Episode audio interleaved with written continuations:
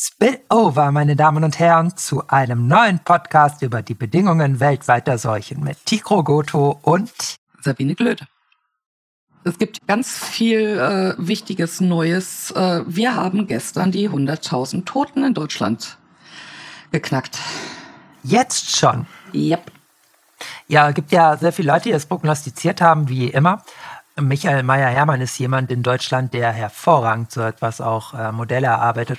Das Interessante ist, dass äh, man allerdings von maximaler Inzidenz 150 in dem Modell ausgegangen ist. Wir sind ja jetzt schon weit, weit darüber. Ja, wir haben heute auch die meisten Infektionen ermittelt weltweit in Deutschland. Weltweit. Also da kannst du nicht von einer vierten Welle reden, sondern wir haben nichts gelernt in einem demokratisch-föderalistischen Staat muss man natürlich immer schön verhandeln und absprechen. Und wenn das Virus sozusagen nicht am demokratischen Diskurs teilnehmen will, dann ignorieren wir es einfach. Da hatten wir auch mal drüber geredet, bei einer Pandemie oder bei einer Seuche, also da kann man viel machen und auch viel falsch machen natürlich. Aber zwei Sachen sind wichtig.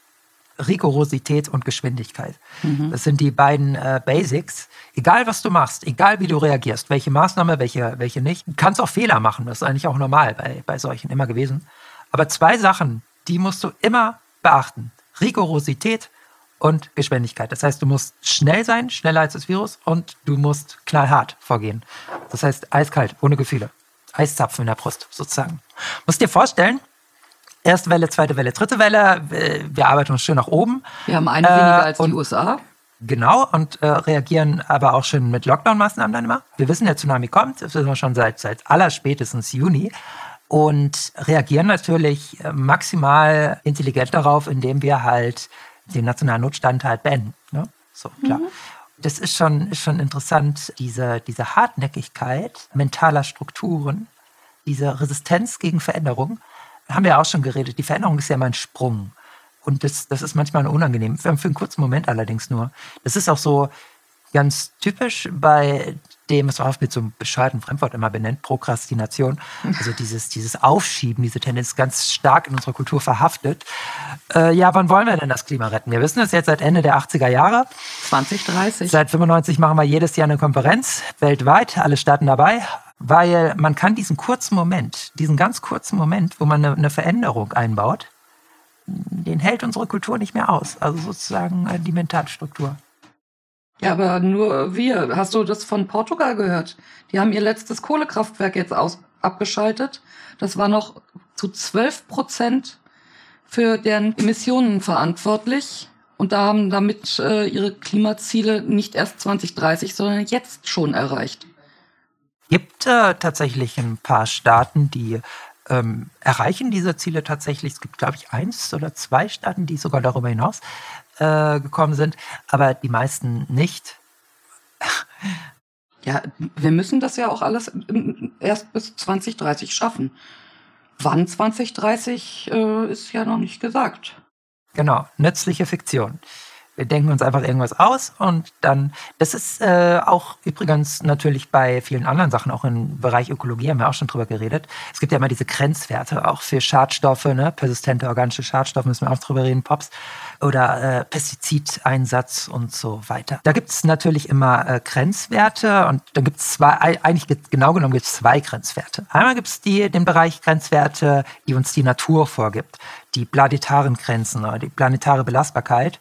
Also wie viel hält unser Ökosystem aus? Was dürfen wir allerhöchstens nicht überschreiten, damit wir sozusagen einen Tipping Point erreichen, das ja. Ökosystem kippt? Das ist wie, dein Kind kommt äh, aus der Schule und sagt, der Durchschnitt war 4,0. Ja, was hast du denn?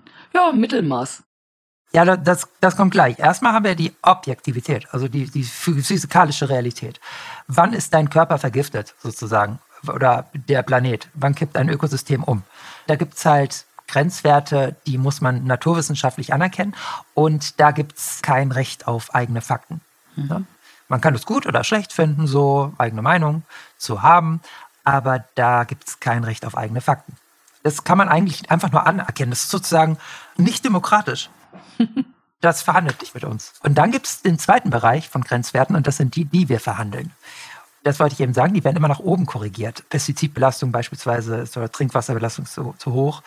Da werden die Werte nach oben. Bei den Trinkwasserbelastung äh, ist das interessant, wie da wirklich regelmäßig nach oben korrigiert wird. Auch von der Luft. Luft übrigens, Luftbelastung. Mhm. Feinstaub ohne Ende, aber wir korrigieren einfach die Werte nach oben.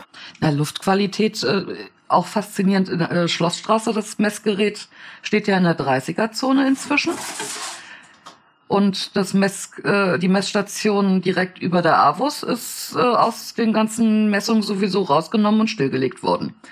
Warum wohl? Wir sind halt in unseren Abstraktionen drin, sozusagen in unseren Fiktionalismen.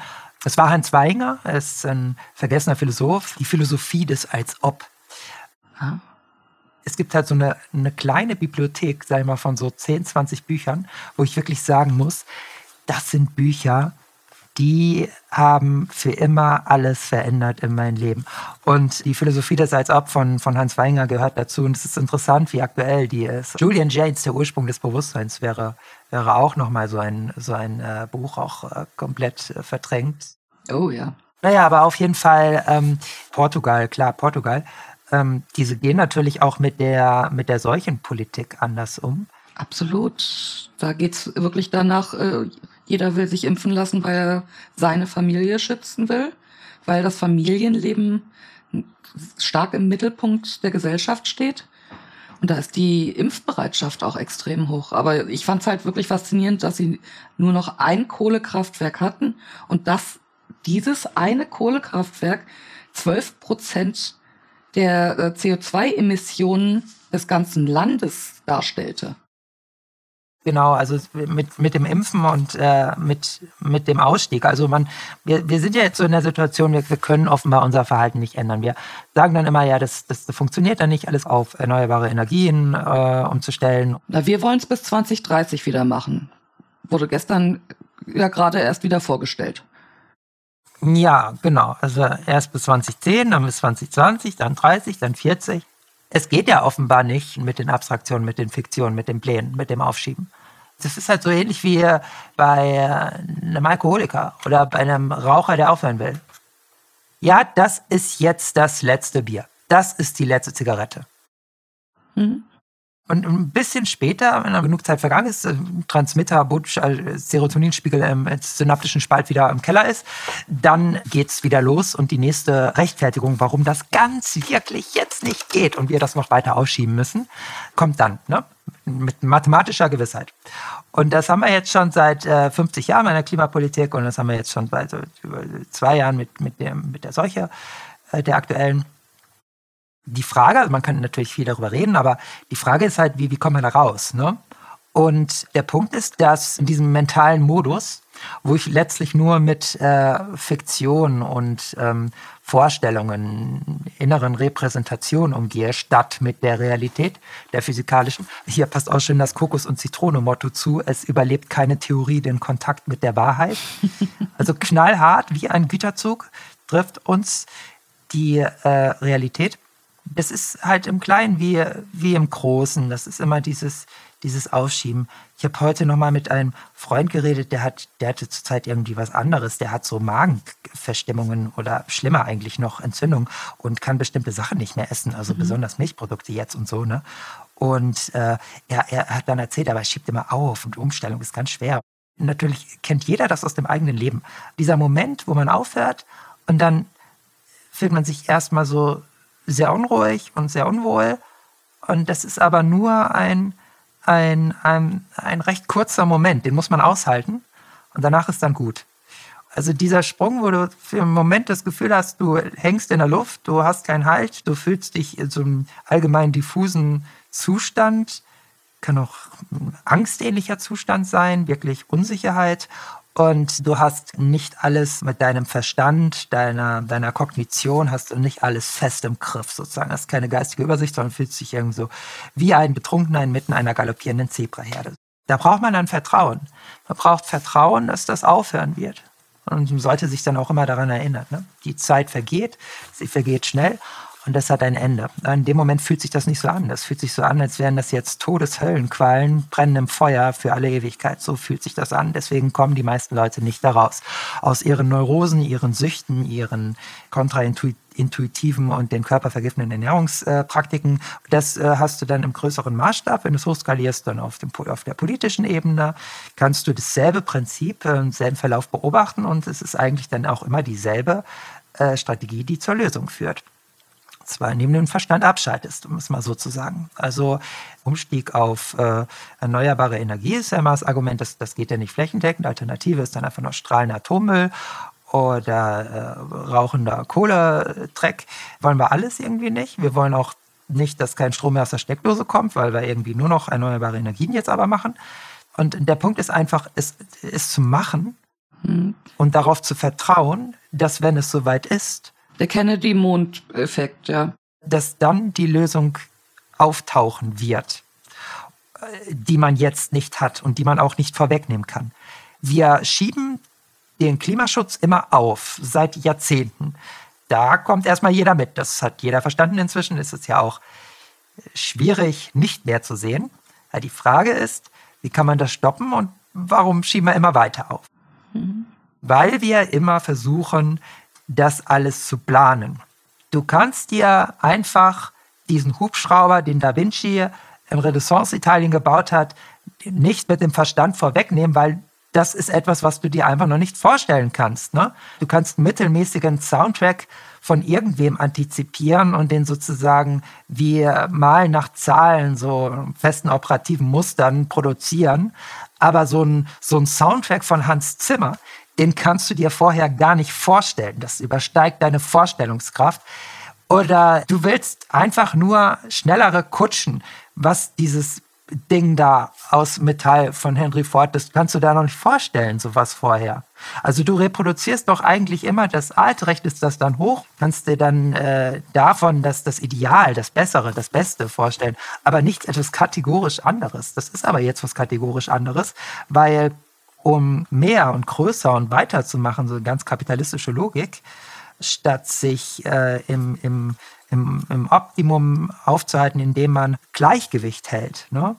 Das bedarf einer komplett anderen mentalen Struktur.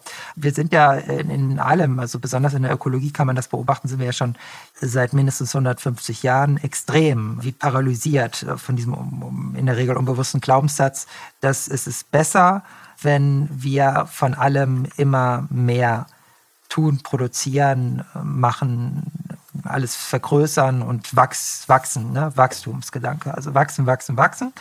Das ist so ähnlich wie eine Population von Mikroorganismen äh, oder, oder sagen wir von, von Krebszellen, die sich einfach immer weiter ausbreiten, statt in einem bestimmten, äh, in einer bestimmten Nische im Gleichgewicht zu persistieren, homostatisch mit, mit dem gesamten System zu befinden, also auch mit, mit, mit anderen Elementen in dem System, ne? dass es so ein Gleichgewicht gibt. Da sind wir eher so wie, wie eine Bakterienpopulation in einem Gewässer, die einfach unbegrenzt äh, ausbreitet und es sterben aber alle anderen Arten dadurch, weil die Population äh, so stark anwächst, dass sie nicht mehr im Gleichgewicht ist mit der gesamten Artenvielfalt und das Gewässer kippt und zum Schluss alles kontaminiert ist. Das ist im Grunde der, der Wachstumsgedanke. Wir stoßen damit jetzt an physikalische Grenzen. Das war doch schon im Absolutismus mit dem äh, genauso mit der Wirtschaft. Natürlich, wenn das eigene Land immer nur importiert und im Land herstellt, äh, dann hat man irgendwann eine Grenze erreicht, weil wenn man als einzigen Absatz nur die eigene Bevölkerung hat, Grenzen sind da. Also das war schon damals die Idee grandios. Wir stärken unsere Wirtschaft, indem wir produzieren und nichts reinlassen. Klar. Aber wenn das jeder macht, dann kommt halt auch nichts raus. Also die Idee ist uralt. Ja. Und schon mehrfach mehrfach äh, widerlegt. Also natürlich gab es auch schon Ausbeutung der Natur und Waldrodung und so gab es auch schon im Mittelalter. Aber das, das, ja. da gab es viel weniger Menschen, das hatte einen viel geringeren Maßstab. Im Grunde wird es ja erst zum Problem, und das können wir auch messen mit der CO2-Produktion, seit dem 19. Jahrhundert. Ja, also eigentlich mit Beginn der Industrialisierung ist das halt auch globale, globale äh, Leitidee. Und das äh, ist so stark eingesickert in unser Denken, Fühlen, Handeln, dieser, dieser Wachstumsgedanke, dass es da eine große Veränderung bedarf. Und das ist eine ganz andere psychologische Struktur, die das voraussetzt. Die kannst du nicht planen. Was wir zurzeit machen, deswegen wird der Klimaschutz, so wie es jetzt auch wieder geplant wurde, dieses Jahr mit der großen Konferenz, äh, nicht umzusetzen sein, weil um ihn umzusetzen, bedarf es einer, einer anderen Basis, so eines letztlich anderen Menschen, wenn du so willst. Und äh, darauf lassen wir uns mal nicht ein. Wir versuchen, dass die Veränderung, die recht radikal ist, äh, radikal von Radix die Wurzel, also an die Wurzel geht, ich meine nicht extrem, es wird manchmal verwechselt, diese Veränderung, die versuchen wir halt mit dem, mit dem Alten, mit dem bestehenden, äh, äh mit der bestehenden Person. Denk- und Handlungsmuster durchzuführen, was nicht funktionieren wird, genau. Genau. Verhalten und auch Gedankengefühle, die, die resultieren halt daraus, die ergeben sich daraus, die energieren sozusagen. Wir haben eine Industrie im Grunde geschaffen der systematischen Verantwortungslosigkeit. Also es wird Verantwortung immer hin und her geschoben. Das ist auch ein inzwischen recht etablierter Mechanismus. Organisierte Verantwortungslosigkeit, die wird sehr professionell organisiert. Also das ist grandios, also besonders äh, in Deutschland beeindruckend, wie wir Verantwortungslosigkeit organisieren können. Hat vielleicht historische Gründe, ich meine, das können wir ja schon ganz gut. Äh, Verwaltung, können ja sogar Verwaltungsmassen morden, das können wir ja auch. Aber das schlägt sich jetzt halt nieder physikalisch, weil das äh, nicht alle Parameter, die da mit im Spiel sind, so äh, ohne weiteres mitmachen. Die kann man ja leider nicht alle auf Standby stellen, nicht abschalten. Insofern es sich dabei um ähm, recht hand- und dingfeste Elemente handelt, die uns beeinflussen, also äh, Physik, Natur, die sind halt so da, Widerstände. So. Und äh, wir schlagen unseren Kopf gegen die Wand und regen uns darüber auf, dass es so weh tut und wissen eigentlich, also vielleicht wäre es ganz cool, mal aufzuhören ja, aber dann äh, ärgern wir uns darüber, dass die Wand nicht nachgibt. Vor allem fühlen wir uns so unwohl damit aufzuhören, weil wir haben es ja immer schon so gemacht. Das Faszinierende ist ja, wir, wir sagen immer, äh, das haben wir schon immer so gemacht, deswegen können wir uns nicht ändern. Auf der anderen Seite sehe ich aber auch äh, mit jedem Lebensjahr, das ich äh, so auf dieser Erde verbringe, dass Dinge, die wir schon immer so gemacht haben, massiv auch verloren gehen. Ganz klitzekleines Beispiel ist doch Müll auf die Straße werfen. Ich meine, in Städten wie Berlin hast du alle 50 Meter einen Mülleimer. Da ist es wirklich überhaupt kein Problem, irgendwie seinen Müll mitzunehmen, die drei Schritte äh, mehr zu laufen und den Müll dann entsprechend zu entsorgen. Aber das haben wir von klein auf gelernt, aber Gemacht wird es heutzutage nicht mehr. Das war dann einfach zu verlernen. Ja? Also Veränderung muss ja nicht immer einfach sein, aber manche Dinge, die super einfach wären, verlernen wir trotzdem. Und dann sträuben wir uns aber gegen größere Veränderungen, weil das haben wir so noch nie gemacht. Also da, da muss halt einfach das Mindset aufgeschlossener, optimistischer werden. Dass man sagt, wir haben ein Problem, packen was an und schauen wir mal, welche Lösungen wir finden und wir probieren sie aus. Es gibt nicht die Lösung. Es gibt nicht den einen, der sagt, wie es zu tun ist. Aber wir packen es an. Und das ist doch äh, eine ein Mindset, das haben wir auch schon das ein oder andere Mal benutzt. Aber irgendwie ist das in den letzten Jahren massiv verloren gegangen. So eine Verengung des Denkens, ne? Mit Händen und Füßen gegen Veränderung. Übrigens, Veränderung, da müssen wir aufteilen. Es gibt ja zwei Formen der Veränderung. Die erste ist, ja, hast du ein schönes Beispiel genannt mit dem Müll. Ist jetzt auch so ein bisschen, ne? Ich äh, werfe meine Zigarettenstümmel nicht mehr auf den Boden, sondern heb die mal auf da tue ich was aktiv. Das ist tätiges Bemühen. Sehr gut. Und tut es dir weh? es tut mir inzwischen weh, wenn ich es äh, wenn ich's, wenn ich's nicht mache, weil ich mich dann unwohl fühle. Ne? Weil mein Verantwortungsgefühl hat sich halt so ausgeweitet oder reorganisiert, dass es sich auch darauf bezieht. Ne? Ja. Das macht man dann ganz von alleine. Also da muss man dann nicht vorher nachdenken, weil dann, ja. dann macht man schon was falsch, wenn man dann vorher nachdenken muss und sich aufraffen oder überwinden muss. Und überleg mal, du tust was Gutes, du tust was Richtiges, denn es ist ja nicht nur Müll, den du beseitigst oder vermeidest, sondern du hilfst ja damit auch der Natur. Ja, aber es ist wichtig, glaube ich, dann letztlich, also am Ende nicht mehr bewusst drüber nachdenken zu müssen, sondern es wie selbstverständlich zu machen. Ja, natürlich. Das ist, ist ein langer Prozess. Genau. Und auch mit diesem Umgang jetzt mit unserem Ökosystem, dass wir halt uns ökonomisch auch so organisieren, dass wir halt selbstverständlich uns in dem Bereich aufhalten, innerhalb der Grenzen, wo wir im Gleichgewicht sind mit, mit unserer Umgebung, die die Grundlage unseres Lebens ist, ne? die Basis. Also da können, kann unsere Menschheit nicht mehr existieren, wenn das jetzt alles verschwindet, was wir zerstört haben ja, im Planeten.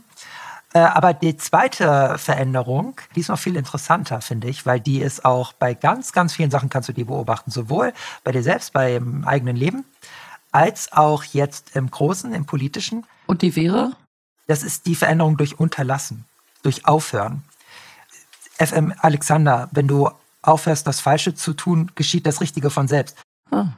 Aufhören mit bestimmten Sachen, gewisse Sachen einfach unterlassen. Da wirst du wahrscheinlich jetzt schon 10.000 Beispiele aus dem ganzen öffentlichen Leben im Kopf zu haben, ne? was wir einfach nur aufhören müssen, wo wir einfach nur das auf unterlassen. Dann, dann reicht es schon. Mehr müssen wir nicht machen. Aufhören, aktiv den Kopf gegen die Wand zu schlagen. Das äh, mache ich jetzt übrigens auch. Ich sage das, weil dann kannst du dir das merken und mich kritisch nächste Woche drauf ansprechen. Oha. Und zwar werde ich jetzt aufhören, mich selbst, meinen Körper mit Nikotin zu vergiften. Ich werde das nicht mehr machen, weil ich habe keine Lust mehr darauf, weil ich merke irgendwie, ich kann ohne besser fühle ich mich. Äh, kommt immer so eine Dumpfheit rein im Kopf, wenn ich so viel Zigaretten rauche. Gratulation. Ich werde nachfragen. Und dann werden wir feststellen, ob ich denn in der Lage bin, das bloß so zu analysieren oder auch äh, selbst die Veränderung für mich kleinen Kontext umzusetzen, derer es jetzt bedarf im Hinblick auf weltweite Seuchen zum Beispiel oder der Maßnahmen, die ergriffen werden müssen, damit wir morgen nicht alle absaufen. Werde ich machen, aber es ist auf jeden Fall kein kleiner Schritt. Nee, es ist, es ist immer ein Sprung. Veränderung ist immer ein Sprung. Vor allem, ich habe, äh, ich glaube, jetzt so lange am Stück geraucht wie sehr, sehr lange nicht mehr.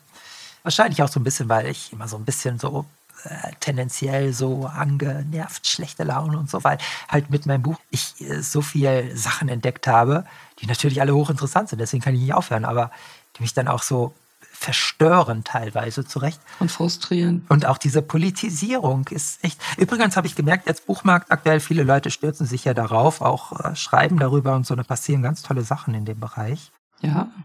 Aber in jedem Vorwort vom neu erscheinenden Buch, also äh, jetzt in bestimmten Bereichen, Sachbuch und so, das sich nicht mit der aktuellen Situation auseinandersetzt, erwähnt man diese Lage aber so als würde man sich dann dafür entschuldigen. Also wenn du, wenn du gerade etwas tust, was nicht irgendwie der, der, der Lösung der aktuellen äh, prekären Situation zuarbeitet, musst du dich eigentlich tendenziell immer schon dafür rechtfertigen oder entschuldigen. Und das finde ich äh, sehr interessant. Ich finde es aber eigentlich auch erfreulich, also dass man das wahrnimmt. Auch gerade vor allem in den Wissenschaften. Wissenschaft, äh, Wissenschaften sind viel stärker in der Situation, dass sie dass sie den, den praktischen Wert ihrer Erkenntnisse darlegen müssen.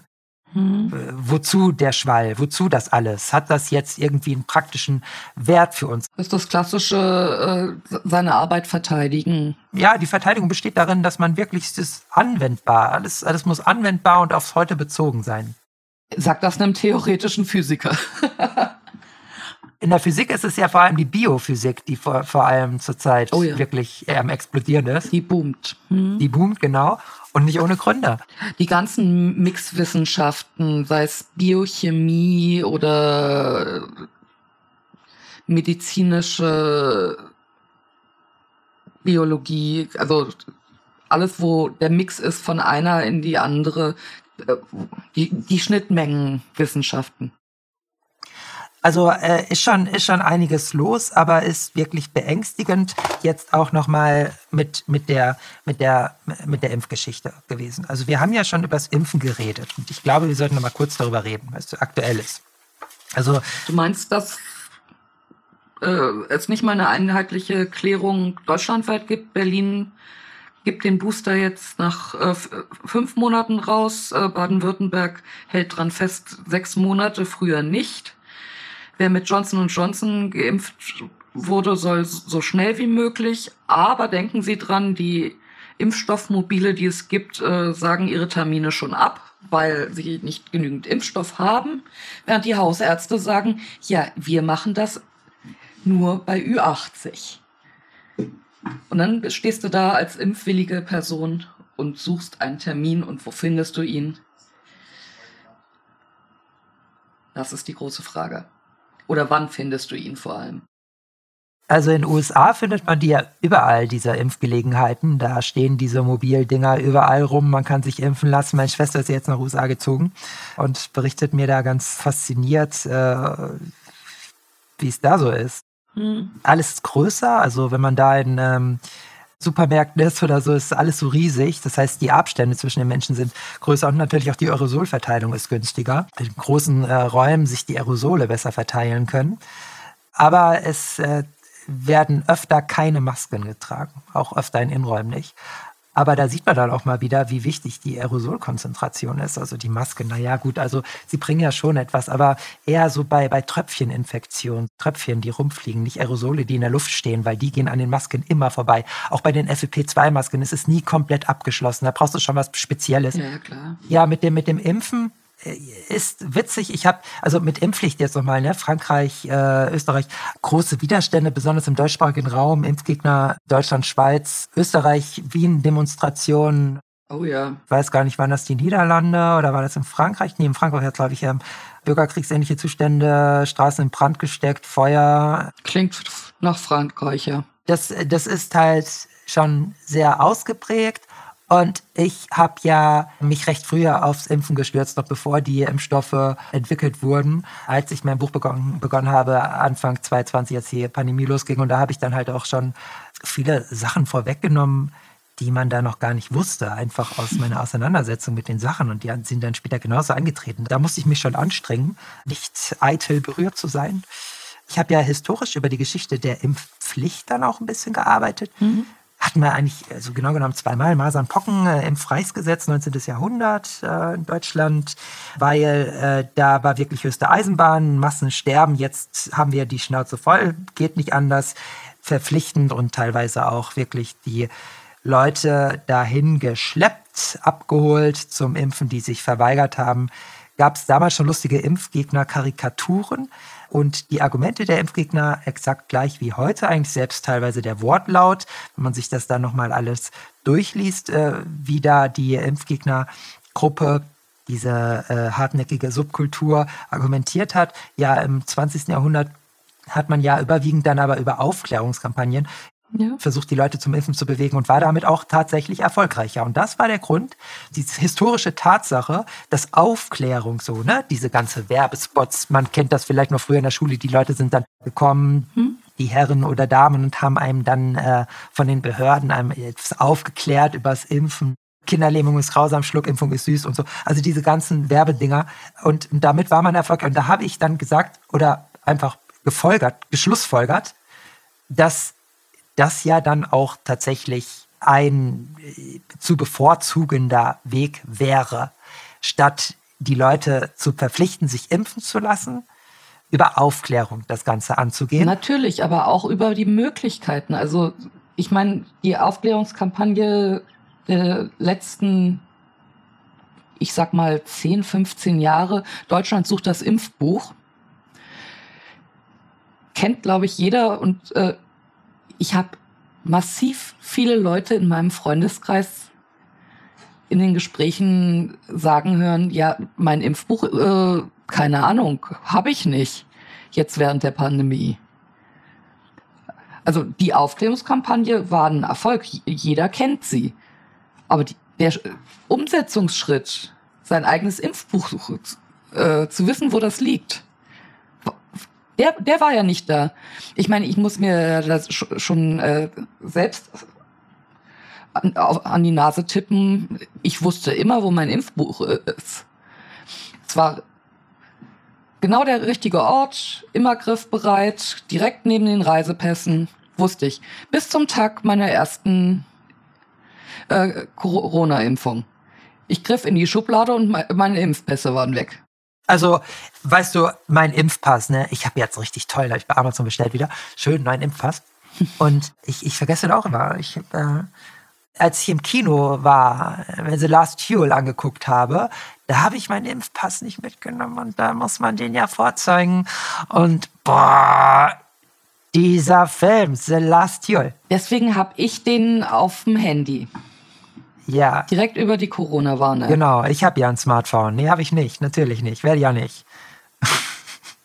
Also musste ich dann zurück. Ah. Und 20 Minuten, da geht der scheiß Film los. Wie komme ich jetzt zurück? Wenn ich jetzt mit der U-Bahn zurück, dann schaffe ich es nicht mehr rechtzeitig. Ich muss diesen Film sehen. Ich werde nicht, ich werde, ich werde keinen keinen Frieden in meiner Seele mehr finden für den Rest meines Lebens, wenn ich diesen Film jetzt heute gucke.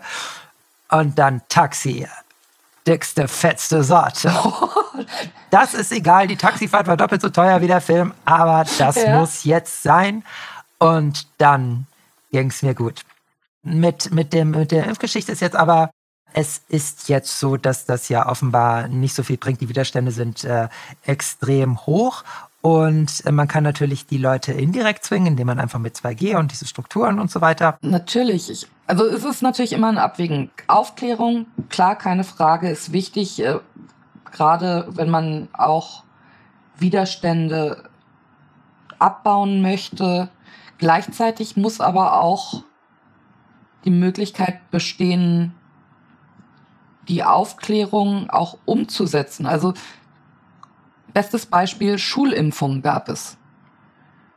Klar konnten die Eltern dann, äh, sollten sie gegen Impfung sein, das Kind für einen Tag krank melden und das Ganze umgehen. Das war aber dann eine aktive Entscheidung, während alle anderen Eltern sagen konnten, ja, mein Kind ist umsorgt, ich muss mich da nicht um nichts kümmern was natürlich dann auch wieder die Schwellen abbaut.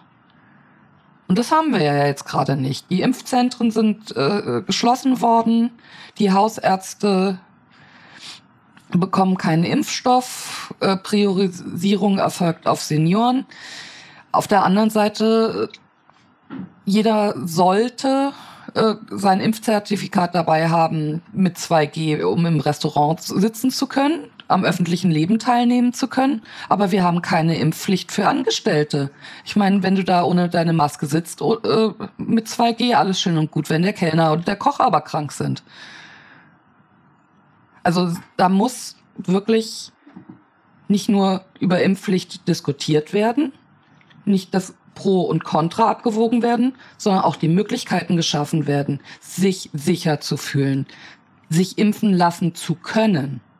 Also mit der Impfpflicht, ne? Ich war ja mal dagegen und äh, da können wir vielleicht nochmal drüber reden. Ich habe meine Meinung geändert. Kann ich verstehen. Es gibt aber auch eine äh, sozialwissenschaftliche Begründung dafür. Aha. Ich meine, die Impfpflicht in der DDR äh, hat ja die Masern, den Masernausbruch damals in 50er Jahren wirklich Einhalt geboten, während äh, in Westberlin die Kinder starben. Bei den Pocken war das ja, äh, so ist ja kein zoonotisches Virus, das konntest du ja komplett ausrotten mit der Impfung. Die Impfung ist halt bei zoonotischen Infektionskrankheiten äh, problematisch, weil die Viren bilden Ausweichmutanten und äh, kommen dann wieder zurück und so weiter. Also damit kannst du nichts ausrotten. Es ist allerdings so, dass du damit schon viele Leben retten kannst. Und das ist ja das, das Ziel, dass nicht nur alte Leute sterben, sterben Leute aller Altersgruppen. Und viele davon, weil andere Leute der Meinung sind, dass Freiheit darin besteht, Egoismen zu verwirklichen, statt sich solidarisch zu verhalten. Wer sich zurzeit allerdings nicht impfen lässt, der tötet andere, wenn man so will. Das ist die Gefährdung der Leben anderer durch Unterlassen. Mhm. Und es ist so, dass mh, hm, wir feststellen müssen, das ist einfach eine, eine Soziologe, ein soziologischer Tatbestand, den du immer wieder beobachten kannst, dass die Bevölkerung wehrt sich nicht nur gegen, gegen, ähm, gegen Veränderung, sondern sie äh, folgt ja auch, sobald du die entsprechenden Strukturen geschaffen hast, wobei wir gleich nochmal genau sagen müssen, was ich mit Strukturen meine. Diese Tatsache besteht nämlich darin, dass sich in der Regel die Menschen so verhalten, dass sie bestehende Strukturen ausfüllen. Sie verhalten sich nicht ihrer Überzeugung gemäß, also Überzeugung A, B, C. Ich bin gegen Impfen, dafür, ich bin gegen dies, gegen das mhm. und für andere Dinge. Was ich ja angesprochen hatte, war übrigens Polio 1960 und das wurde ja tatsächlich als Propagandamittel dann im Kalten Krieg verwendet, weil die DDR hatte die Impfpflicht, während, äh, während äh, Westdeutschland, also die BRD, nichts dergleichen hatte und dann aber auch auf Aufklärung gesetzt hat. Und das war dann wirklich so verpflichtend, erfolgreich und keine Pflicht. Die Kinder äh, leiden, sterben, haben Spätfolgen.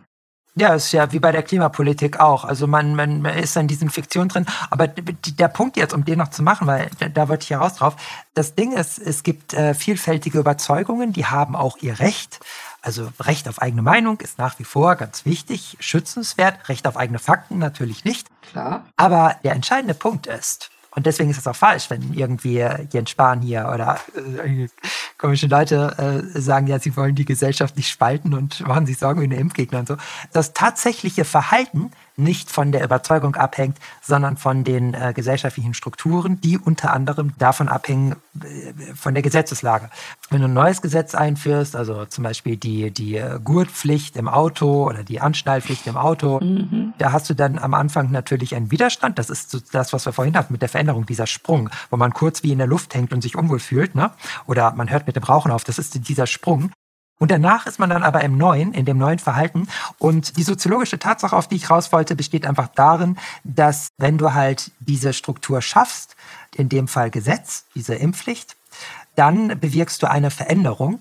Du bewirkst keine Veränderung, wenn du die Überzeugung direkt angehst. Mhm. Selbst wenn du die Leute überzeugen lässt, dazu noch ein Beispiel, würden sie sich äh, lieber von minderwertigem Billigfleisch ernähren, von mittlerer Rewe-Qualität oder hochwertigstem Bio-Fleisch gibt es äh, etliche äh, Studien dazu, wo die Leute zu einem nennenswerten Teil geantwortet haben, sie würden natürlich jetzt, wird jetzt zum Beispiel hat man dann im, im, Supermarkt alles drei angeboten und das entsprechend auch sichtbar markiert. Äh, was würden Sie wählen? Sehr, sehr viele Leute haben dann äh, mittlere Qualität oder übliche konventionelle Qualität und nicht weniger auch äh, Bioqualität angegeben würden sie kaufen. Und als man das dann überprüft hat in dem Experiment, griffen tatsächlich die meisten zum Billigprodukt. Das bedeutet, das, was wir denken, was wir an Überzeugung haben und auch an unserem Selbstbild, entspricht nicht unserem tatsächlichen Verhalten ganz oft. Das kennt jeder von sich selbst und das kann man tatsächlich in allen Bereichen beobachten. Also es ist so, so, sozusagen, dass unser Bewusstsein, unsere Verstandesprozesse, letztlich unsere mentalen Vorgänge, die sind wie losgelöst von tatsächlichem Handeln. Also da gibt's, es gibt nicht nur eine, eine Kluft äh, zwischen Denken und Handeln, das ist ja klar, hm. sondern beides beeinflusst einander nicht. Also kann sogar in Widerspruch zueinander stehen. Und das ist der Grund, warum ich inzwischen meine Meinung geändert habe, für sich genommen, jemanden zum Impfen zu verpflichten, das ist ein Eingriff in den eigenen Körper. Äh, das ist nicht ohne. Äh, das ist insofern auch nochmal nicht ganz analog mein Vergleich mit der Anschnallpflicht oder so, weil hier geht es um die körperliche Unversehrtheit. Aber andererseits, es geht jetzt darum, dass Gesundheit, in dem Fall ganz besonders sichtbar, individuell nicht existiert, sondern das ist ein, ein öffentlicher Prozess, also immer gebunden an, an der, meiner Umwelt, an meine Umwelt, an meine Umgebung, an andere und anderes. Hm. Also ich kann Gesundheit nicht individuell realisieren, sondern nur insgesamt, so im Zusammenhang mit, mit dem, was mich umgibt. Ich meine, wir leben in einer Gesellschaft und dann muss die Gesellschaft auch entsprechend handeln, damit dieses Miteinander möglich ist. Zu deinem äh, Zitat, äh, dass man die Gesellschaft nicht spalten will. Ob man, ob oder ob nicht eine Impfpflicht kommt. Die Gesellschaft ist schon gespalten, ob oder ob äh, keine Impfpflicht da ist. Es geht aber darum, die Möglichkeit auf breiter Ebene zu vollziehen, dass die Gesellschaft gesund bleibt. Und auch bei der Gurtpflicht ging es um die, den Schutz des Lebens. Da haben sich viele gesträubt und es tun auch heute noch viele. Aber sie ist da und ich glaube, die Gurtpflicht hat keine Menschen getötet. Ich äh, habe mich auch jetzt, da wir äh, im, im, Herbst mehr Nebel äh, hier in den Bergen haben, mhm. ach wie schön, auch wieder dran. Ey. ja, ist richtig toll. Das ist so ein richtiges Tal-Mikroklima. Du hast morgens und abends den Nebel, der wabert richtig über die ganzen Bergkuppen rüber. Und sobald du aus dem Tal rausfährst, äh, ist strahlendster Sonnenschein. Und da fiel mir wieder ein, wie ich äh, ganz am Anfang meiner Grundschulzeit äh, noch miterlebt habe, Smog-Alarm. Es gab ja verschiedene äh, Warnstufen des Smog-Alarms. Unter anderem äh, wurde ja auch dann verfügt, dass bestimmte Personengruppen ohne Cut nicht fahren darf. Das war tatsächlich äh, dann zwei, drei Wochen äh, der Fall, dass in Berlin der Smog-Alarm so war, dass unsere Eltern uns nicht zur Schule fahren konnten. Und da wurde dann tatsächlich äh, die berühmte Telefonkette gestartet. Wer hat ein Auto? Wer kann die Kinder zur Schule fahren? Weil äh, im Smog die Kinder zur Schule laufen zu lassen, war ja auch äh, keine äh, Frage, dass das nicht geht. Und tatsächlich war das der Zeitpunkt, wo meine Mutter sich einen neuen Wagen angeschafft hat. Weil die Kinder müssen zur Schule. Da war, ich wüsste, so im Nachhinein wüsste ich halt tatsächlich gerne wieder auch so die Bevölkerungsmeinung in den Zeitungen, Presse äh, und allgemein das äh, Befinden war. Ich habe halt nur mitbekommen, meine Mama ist da, meine Mama kriegt ihr neues Auto, weil das hat einen Cut. Wir können zur Schule gefahren werden und nehmen an, äh, Klassenkameraden neben den Geschwistern so viele Kinder wie halt reinpassen in den Wagen mit. Das ist, äh, was ich erlebt habe. Aber die Frage, die sich mir stellt, nach so der gesellschaftlichen Einschätzung heutzutage, wie viele Gegenstimmen gab es? Ich kann doch jetzt nicht einen neuen Wagen anschaffen, das geht doch von der Finanzierung nicht. Äh, große Belastung, dann lieber die Industrie äh, bessere Klärmöglichkeiten machen, damit der Smog nicht entsteht. Warum müssen wir das tun? Also das Ganze, wir schieben die Verantwortung woanders hin, habe ich natürlich als Grundschulkind, was war ich, zweite, dritte Klasse oder so, äh, nicht miterlebt und familiär unterstützt natürlich auch diesen Ruck, es gibt ein Problem, hier ist die Lösung, so wird's, so machen wir's, wir tragen dazu bei, ist natürlich dann auch die positive Erfahrung und auch die aufgeschlossene Erfahrung, die ich als kleines Kind kennengelernt habe. Und nicht so dieses, ja, da, dann müssen wir mal schauen, müssen wir diskutieren, wir wehren uns gegen Neues, gegen Veränderung. Das habe ich natürlich nicht mitbekommen. Aber so in meinem Alter jetzt kann ich genau diese Sachen doch in Frage stellen, denn jetzt geht ja der Umstieg vom nicht, nicht mehr verbleiten Auto zu einem Cut, nein, sondern von äh, normalen Gefährt mit Cut, wel welcher Generation äh, es inzwischen ist, äh, sei dahingestellt, zum Elektrofahrzeug zum Beispiel. Und das Geschrei ist ja auf der einen Seite groß, auf der anderen Seite gibt es ja auch inzwischen viele Leute, die dann doch aufgeschlossen sind. Wir haben zu viel Respekt vor unseren Gedanken, vor auch unseren Überzeugungen Die Strukturen, die verstandesmäßigen, sind sehr verhärtet. Äh, es gibt wenig Beweglichkeit im Denken und weniger Veränderungsbereitschaft dahingehend als vielleicht äh, vormals. Man äh, merkt das an dieser Tendenz, sich jetzt schon nicht nur eigene Meinung, sondern auch eigene Fakten auszudenken. Und diese Wichtigkeit von Fiktion, den eigenen, den persönlichen für die eigene Identität und auch dieser, diese Hysterie und Aggressivität. Aggressivität, dieser soziale Unfrieden, der entsteht dadurch, wenn Menschen etwas von der eigenen Meinung abweichen. Was ich in jeder Diskussion wirklich gut finde eigentlich. Ich mag andere Meinungen, denn andere Meinungen geben mir ja wieder äh, einen Weg frei von meinem Tunnelblick, von dem Wissen, das ich habe. Es öffnet. Es gibt mir neue Impulse, es öffnet mir die Augen. Ich kann, eine andere Meinung zu hören, heißt ja nicht gleich sie annehmen zu müssen. Nein, aber das setzt voraus, dass ich sozusagen meine Gedanken als unabhängig oder anders von meiner Identität, meinem Ich-Erleben verstehe, interpretiere, wenn ich sozusagen das Gefühl habe, dass, dass mein, mein Selbstsein ebenfalls bedroht wird, wenn ich äh, mir andere Wahrnehmungen, Positionen, Überzeugungen anhöre und mit denen Diskurs mache und vielleicht auch mal spielerisch selbst für einen Moment ausprobiere, wie wäre das denn? Das kann ich ja nur, wenn ich einen stabilen, eine stabile Basis habe, eine stabile Persönlichkeitsbasis, ein Ich-Gefühl, ein Identitätsgefühl, das dadurch durch diese Beweglichkeit nicht angetastet wird. Das ist aber nicht mehr gegeben. Das ist nicht mehr da. Deswegen gibt es da keine, keine Diskurskultur mehr und auch kein demokratisches We agree to disagree. Ne? Mhm. Wo, wo und wann haben wir das denn bitte verloren?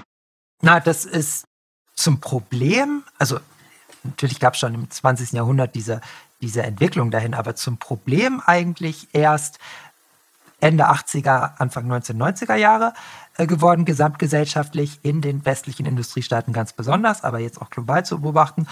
Und der Grund dafür sind die ja, postmodernen Strukturen, die sich gebildet haben aus einer Konsumkultur, die sich stark unterscheidet von früheren Konsumkulturen, dahingehend, dass sie auf Verkapselung ziehen.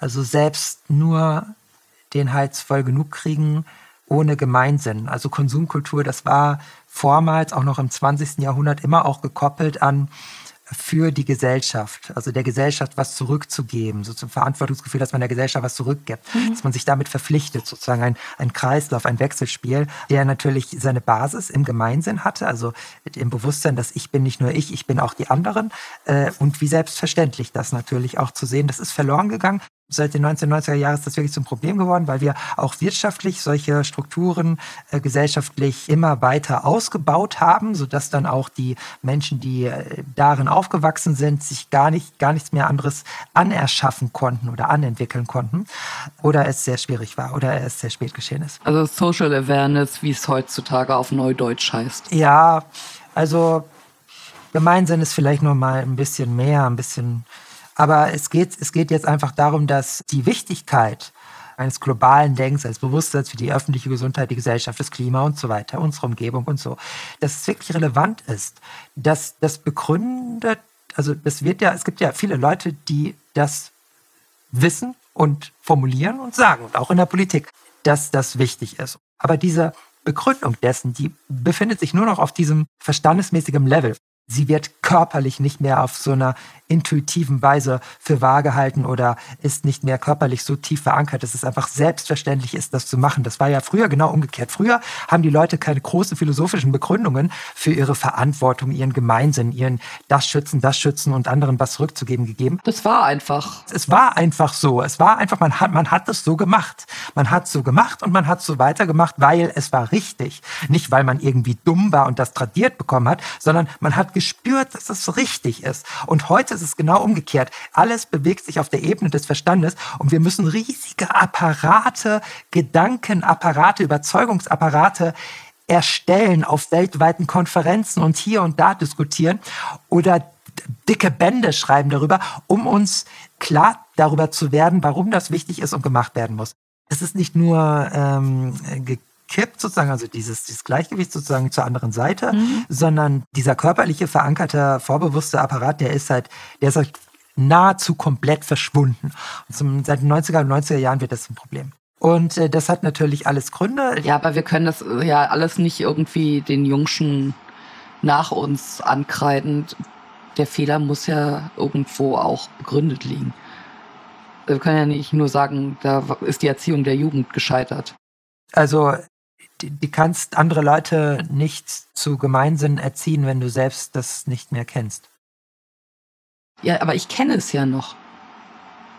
Und jetzt fühle ich mich alt. Das, das, nein, also das ist ja nicht alles niveaugleich. Es gibt natürlich Regionen, da halten sich gewisse Dinge länger und andere, in denen halten sie sich nicht länger. Und da gibt es natürlich soziale Milieus, in denen es auch unterschiedlich ausgeprägt ist. Ne? Also im prekären Milieu ist es ja geringer ausprägt. Oder ein Konsummilieu ist weniger ausgeprägt als in anderen Milieus. Zum bürgerlichen Mitte oder so. Ne? Oder in etablierten oder so. Um jetzt aber nochmal den Bogen zurückzubekommen äh, zu, zu diesem Handeln und Verhalten. Ne? Also, dass wir einfach zu viel Respekt daher auf äh, äh, vor äh, Überzeugungen, Vorstellungen haben, weil sie einfach nicht mehr verhaltensbeeinflussend sind. Und selbst wenn wir richtig uns eine ökologische Überzeugung anerschaffen, wählen wir trotzdem noch das Billigfleisch im Supermarkt. Also das, das bringt irgendwie offenbar nicht viel. Und im Politischen kann man das jetzt auch beobachten.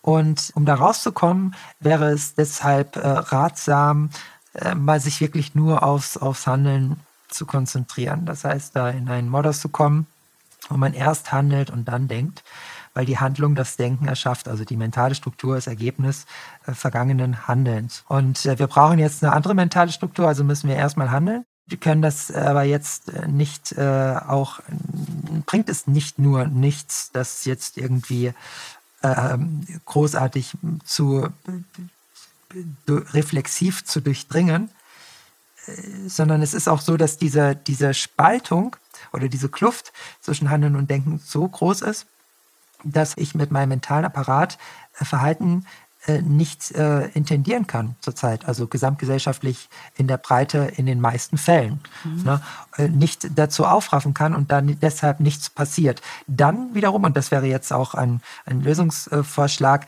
wir wissen das ja auch schon in der Geschichte und deswegen habe ich meine Meinung jetzt auch mit der Impfpflicht geändert, wenn die bestehende Struktur einfach geschaffen wird, also in dem Fall das Gesetz äh, eingeführt wird, verhalten sich die Leute entsprechend. Ganz blöd gesagt, äh, wenn es kein Billigfleisch im, äh, angeboten wird, sondern nur noch Biofleisch und sollte es teurer sein und du die finanziellen nicht Mittel, äh, Mittel nicht hast, wirst du dann vielleicht sogar ganz auf Fleisch verzichten müssen. Aber wenn es das Angebot nicht gibt, ist die Nachfrage natürlich auch geringer. Also genau, das ist ein gutes Beispiel mit dem Fleisch auch nochmal. Nein, also nicht auf Fleisch verzichten, sondern die würden dann weiter Biofleisch essen, das teure.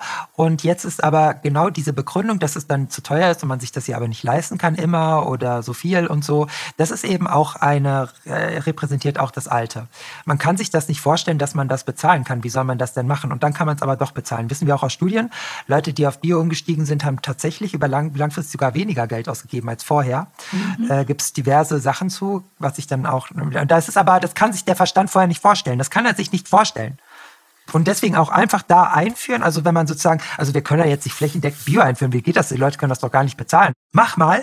Und auf einmal stellst du fest, die können das alle bezahlen. Naja, du hast den Dominoeffekt, ja. Natürlich, weil äh, die äh, Bauern, die bis dahin noch kein Biofleisch produziert haben, müssen ja dann auch umstellen, womit wieder mehr Angebot da ist, womit dann auch wieder der Preis sinken kann. Das ist ja ein ganzer Dominoeffekt. Ja, aber das wäre es, wäre, es, wäre es vielleicht auch nicht, weil das konntest du ja jetzt verstandesmäßig vorwegnehmen. Und genau das ist der Punkt. Ich rede hier über Sachen, die wir uns nicht vorstellen können, über die wir auch nicht reden können, bevor wir es gemacht haben. Ja. Also wenn du jetzt zum Beispiel sagst, stellst jetzt komplett alle Energie auf Windrädchen um. Komplett. Und Solar- und Wasserkraft. Komplett. Schaltest sonst alles ab. Ja. Nicht genug Strom.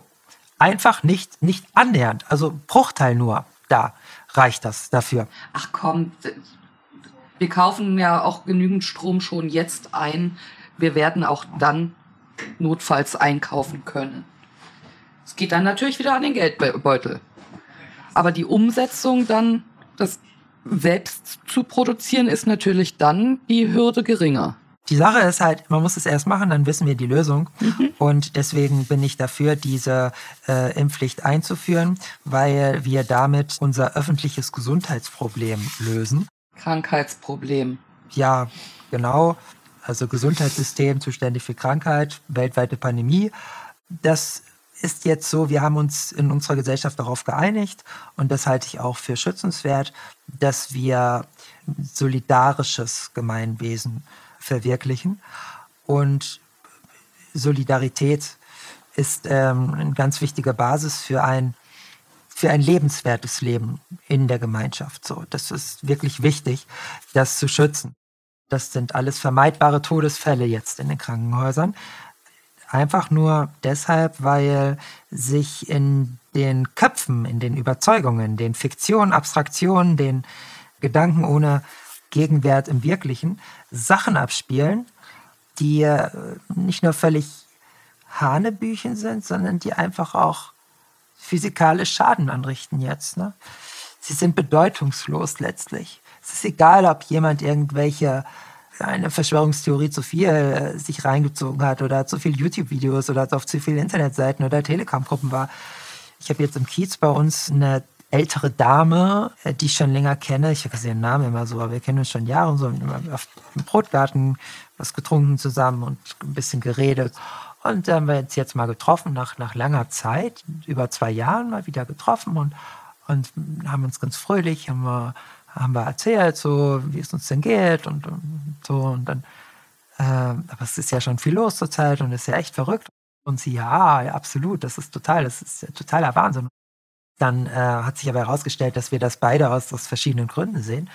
Dann, dann, hat sie nämlich sich entpuppt als, ja, also dieser Staat jetzt in der Österreich, da wollen die jetzt eine Impfpflicht einführen und es ist ja eigentlich alles verboten. Und in, in, Wirklichkeit ist das ja eine Pandemie der Geimpften und nicht eine Pandemie der Ungeimpften. Und die Impfstoffe schützen ja alle gar nicht. Mhm. Komplett Paket Verschwörungserzählungen oder ähm, paranoide Populismen, um es präziser zu formulieren, in Bezug auf die aktuelle Corona-Krise sozusagen aufgesagt, mhm. Kaskadenförmig, rausgeballert. Ja, aber, aber, du bist ja, du bist ja nicht geimpft. Also ich war ganz entspannt, aber auch ein bisschen überfordert, weil ich gerade so rumspazieren gehen, ich wollte jetzt nicht gerade jetzt irgendwie jetzt. Der, der Moment, wo sie dann gemerkt hat, dass ich vielleicht nicht so ganz auf derselben Welle laufe. ihresgleichen bin in dieser Hinsicht, äh, als ich auf die Frage geantwortet habe mit dem Impfen, dass ich ja, ja, ich bin geimpft, habe mich zweimal BioNTech impfen lassen. So, ah, ah, okay, guckt sie erstmal so, ne, ganz entgeistert, so als würde sie für einen Moment überlegen, ist, ist er jetzt einer von denen? Mhm. Mit den Chips von Bill Gates wahrscheinlich auch noch? Oder weil das ist doch, das ist doch der Tico und so. Ich habe nicht, nicht viel gesagt. Aber bei dem, was sie dann so gesagt hat, dann noch, ja, lass dich bloß nicht von den Medien beeinflussen. Die wollen nicht alle manipulieren, das darfst du auch nicht glauben. Ich habe da, ich bin jetzt nicht, ich habe jetzt nicht wirklich eine Diskussion ich angefangen. Meine eigene Meinung. Also mir war schon klar, dass es nichts bringt, jetzt eine Diskussion anzufangen. Mhm. Was natürlich auch dann immer die Frage ist, äh, tut man das Richtige, wenn man resigniert? Äh, es war keine Dialogbereitschaft vorhanden, mhm. aber ich habe dann noch gesagt, dass ich mir nicht irgendwelche Medien reinziehe, äh, sondern seit jetzt knapp zwei Jahren Studien wälze und eigentlich nur noch gucke, was in der Scientific Community darüber äh, erforscht wird und dass mich diese ganzen anderen Sachen nicht interessieren, weil selbst mhm. da bei scheinbar äh, seriösen Personen oder seriösen Quellen es ganz oft äh, Fehler gibt und vieles, was auch einfach nicht gesehen wird. Also ich habe einfach, so ausführlich habe ich das nicht formuliert, aber ich habe mich dann einfach erstmal nur auf den wissenschaftlichen Standpunkt zurückgezogen und implizit angeboten, da auch ein bisschen was dann zu, zu sagen, dass das vielleicht ein bisschen komplizierter ist, was sie da sagt über diese, diese Impfung. Ja, also Wissenschaft, da, da weiß ich jetzt natürlich nicht, da kenne ich mich ja nicht so gut aus wie du, aber ich bin immer noch menschlich oder ich habe dann immerhin noch ein bisschen Menschlichkeit. Schon so ein paar Schritte zurückgehend und weglaufen wollen, weil sie wahrscheinlich schon gemerkt hat, dass sie da keine Chance hätte, wenn sie mich da, wenn sie sich da jetzt auf ein Gespräch eingelassen hätte, mhm. hat sie so eine Differenz, so, ein, so einen Gegensatz von Menschlichkeit und Wissenschaft produziert. Und das war so witzig, weil natürlich ist das Quatsch. Zumal wir haben schon über den Zusammenhang von Wissenschaft und Demokratie und was Wissenschaft alles bedeutet gesprochen und auch Wissenschaftskultur und Wissenschaftsbetrieb, wie das dazugeht und welches Mindset das auch bedarf und so weiter. Also wie menschlich das ist, sondern auch in die andere Richtung, Impfgegner sind Mörder. die Leute krepieren zurzeit, weil Leute sich nicht impfen lassen. Und das ist in hohem Maße unsolidarisch und das hat nichts mit Menschlichkeit zu tun. Bitteschön. Also da habe ich mich dann später, ehrlich gesagt, ziemlich drüber aufgeregt, weil ich habe mich da verletzen lassen. Hm. Ich war in dem Moment nicht mental darauf eingestellt, dass ich da die, zu, auf Distanz gehe, innerlich, emotional, weil diese nette Dame, wir kennen uns seit Jahren, ich habe immer einen positiven, ich war in dem Moment halt, habe mich gefreut und war offen und das hat mich halt schon ziemlich verletzt, weil sie das sie hat mir das so zugespielt mit den, ja, aber ich bin immer noch menschlich so. Mhm. Tico, du bist nicht menschlich, du bist ein Unmensch. Unmenschlich. Ist natürlich äh, mit einem Satz sehr, sehr gut die Brücke abgebrochen. Also nicht nur du bist fürs Impfen, ich bin gegen das Impfen, sondern ich bin noch äh, menschlich ist natürlich dann die Brücke richtig zum Einsturz gebracht. Wir sind wahrscheinlich, wir, wir leben wahrscheinlich nicht mehr in der Zeit oder jedenfalls in, in unserer Zeit ist es nicht ohne weiteres möglich, über Kampagnen und über, über Zeugen und Information und Wissen Menschen zu verändern, da das alles beliebig geworden ist. Wir denken uns irgendwelche Fiktionen aus, Fakten habe ich schon gesagt, und halten das dann für wahr. Und das ist alles völlig beliebig geworden. Und deswegen bringt es einfach nichts auf dieser Ebene. Wir können nur da rauskommen, indem wir Fakten schaffen, indem wir Tatsachen schaffen. Mhm. Also wenn wir, wenn wir jetzt wirklich Handeln. Sachen abreißen oder Gesetze einführen und die dann auch exekutieren entsprechend, wenn wir das alles machen, dann passiert was. Geht nicht anders ich, ich meine, für alle, die es äh, wollen, äh, Gesetze sind ja für diejenigen, die moralisch sich an sie halten wollen, eine Richtlinie bis hierhin und nicht weiter. Für alle, die es umgehen wollen, findet sich nach wie vor ein Schlupfloch. Oder man akzeptiert eine Bestrafung für falsches Handeln. Also Gesetze sind ja inzwischen auch nicht mehr ein Konsens äh, zum moralischen Leben, sondern Gesetze sind ja, tun ja nicht weh mehr. Inzwischen heißt es ja auch, äh, das 50-Schild, das heißt, du hast 50 zu fahren, wirst angehubt, wenn du drunter bist. Geblitzt, wenn du drüber bist, okay. Aber es ist ja nicht mehr so, das ist eine Richtgeschwindigkeit. Und genauso sehe ich halt auch bei der Impfpflicht. Ich, ich selbst bräuchte keine Impfpflicht. Weil ich ja persönlich bereit bin, nicht nur mich impfen zu lassen, sondern auch proaktiv dafür zu sorgen, einen Impftermin rechtzeitig zu bekommen und pipapo.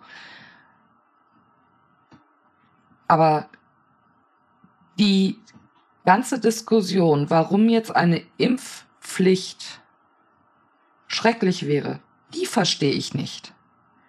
Denn für die Leute, die sich nicht impfen lassen wollen, wird es immer ein Schlupfloch geben.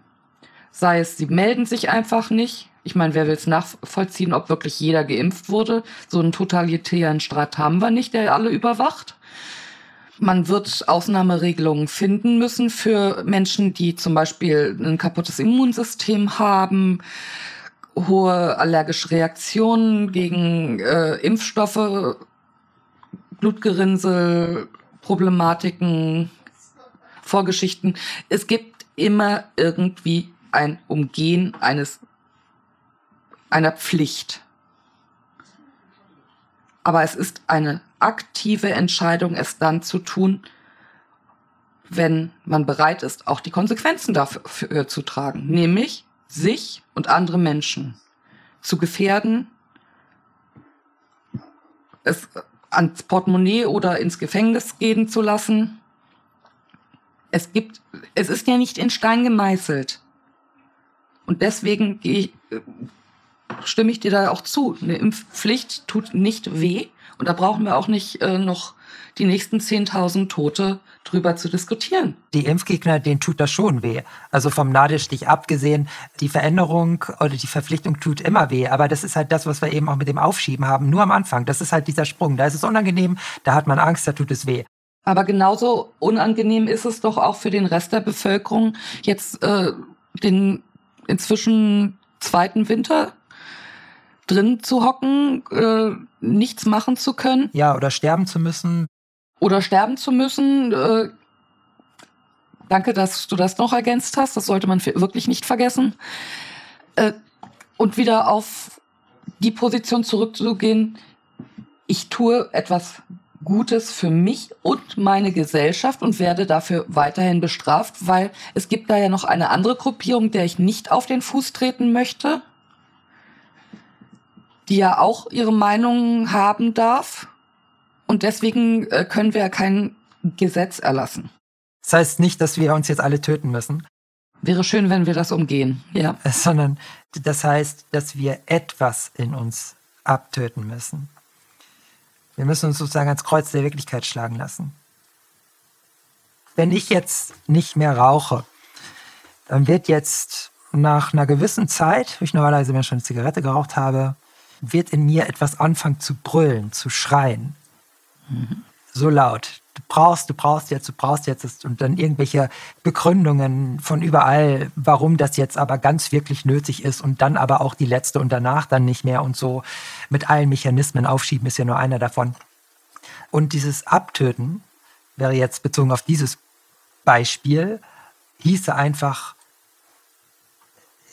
wahrnehmen, was da passiert und das dann aber nicht Autopilot in Handlung übersetzen oder in Verhalten, das ist ja keine Handlung, sondern ein automatisches Verhalten, sondern austrocknen lassen. Austrocknen lassen und das Schreien wird lauter und der Raucher in mir, der Verstand, des, der Mensch in mir verdurstet, trocknet aus, stirbt, verbrennt, wie auch wie du es haben willst. Und nichts, nichts. Und aber eine gravitätische Kraft, die mich immer wieder dahin zieht, immer wieder in den Strudel zieht. So definiert sich Sucht. Genau, und aber auf Distanz bleiben. Also dieser, auf diese Gravitation nicht reagieren. Und warten. Einfach warten. Unterlassen. Veränderung durch Unterlassen. Und dann, nach einer Zeit, weg, verschwunden. Danach ist tot. Das etwas in mir ist abgetötet. Und das muss jeder von uns machen in verschiedenen Bereichen ständig im Leben. Und das müssen wir jetzt global auch tun, in Bezug auf viele Dinge, über die wir ja geredet haben. Und dass es keinen Spaß macht, ist klar. Aber die Notwendigkeit, die Notwendigkeit ist halt da. Die Existenz unserer menschlichen Spezies, glaube ich, Notwendigkeit genug. Wenn wir erstmal außerhalb der habitablen Zone sind, weil wir unser Ökosystem kaputt gemacht haben, dann kann unsere Spezies hier nicht mehr existieren. Das ist auf jeden Fall Notwendigkeit. Es geht halt auch darum, dass es keinen Spaß macht. Ne? Das ist ja nur kurz, recht kurz. Das geht ziemlich schnell, dieses Absterben. Schneller als man meint. Äh, da können wir uns sehr überraschen mit. Das ist auch historisch immer so gewesen. Veränderung folgt auf den Fuß, wenn das erstmal so läuft. Es ist auch interessant in Frankreich, wo die Bevölkerung mit viel mehr Pathos sich gegen solche staatlichen Sachen wehrt, äh, da irgendwas forciert wird irgendwie. Wo die Gesellschaft wirklich äh, ihrer Meinung Ausdruck gibt, ja. Die machen das, das aber mit deutlich. Selbst, selbst dort. Also in Deutschland haben wir traditionell noch mehr dieses Duckmäusertum. Wobei die Gewaltbereitschaft auch zunimmt. Also die Hemmschwellen bauen ab. Ja, ja. Weil man, man hat ja, dieses Band ist ja nicht mehr da zu den Mitmenschen. Und man geht halt in existenzielles Vernichten über, wenn die eigene Meinung bedroht ist und die eigenen Fakten, mhm. dann wird das eigene Ich bedroht und das ist irgendwie wie körperlich bedroht sein. Also darf ich jetzt gewalttätig gegen andere Leute vorgehen. Sie wollen, dass ich mir die, die Maske äh, aufsetze, wenn ich in die Tankstelle gehe, also schieße ich jetzt dem Inhaber erstmal ins Gesicht. Ich lasse mich doch nicht impfen, auch wenn ich hier im Pflegeheim arbeite und 17 äh, Leute, 16 äh, Leute waren es ja zum Schluss, fahrlässig getötet habe, weil ich mich nicht geimpft, geimpft habe. Ich lasse mich weiter nicht impfen. So. Was mich an der ganzen Sache halt wirklich so fasziniert ist, dass diejenigen, die richtig handeln, von der Politik ja nicht unterstützt werden, nicht bestätigt werden. Wir reden nicht darüber, was das richtige Handeln ist, nicht darüber, wie wir eine Pandemie bekämpfen können oder äh, was mit unserer demokratischen Freiheit ist, sondern wir reden darüber, ob wir ein Gesetz erlassen können, sollen, müssen oder dürfen und lassen das erstmal in der Schwebe, weil es eine lautstarke Bevölkerungsgruppe gibt, die jedoch aber auch zur Minderheit zählt. Also da, wo ist denn da der demokratische Gedanke? Das ist halt so dieser Raucherverstand. Der hat dann jetzt gerade, will er diskutieren und überlegen und verstehen und bla und blub und was kann er denn und was ist denn möglich und was nicht und so austrocknen lassen. Es geht ja jetzt nicht darum, irgendwie rumzudenken darüber, sondern dass man es tut. Einfach machen. Dann hat man äh, wieder eine neue, neue Ausgangslage, die dann auch äh, andere Gedanken und Wahrnehmungen produziert. Und um das aber so machen zu können, nützt natürlich schon die Einsicht oder die Erinnerung daran, dass halt äh, das Bestehende wird immer ausgefüllt. Also im Grunde schlagen wir diesen, diesen verengten, hartnäckigen Verstand mit seinen eigenen Waffen, dem wir es halt genauso machen wie er wir kommen da ja nicht raus, wir, wir schaffen die Veränderung nicht, den Sprung, weil der Verstand immer das, das Bestehende ausfüllt. Also äh, schaffen wir jetzt einfach eine neue Struktur und dann lassen wir das Verhalten automatisch davon ausfüllen. Das wäre die Strategie.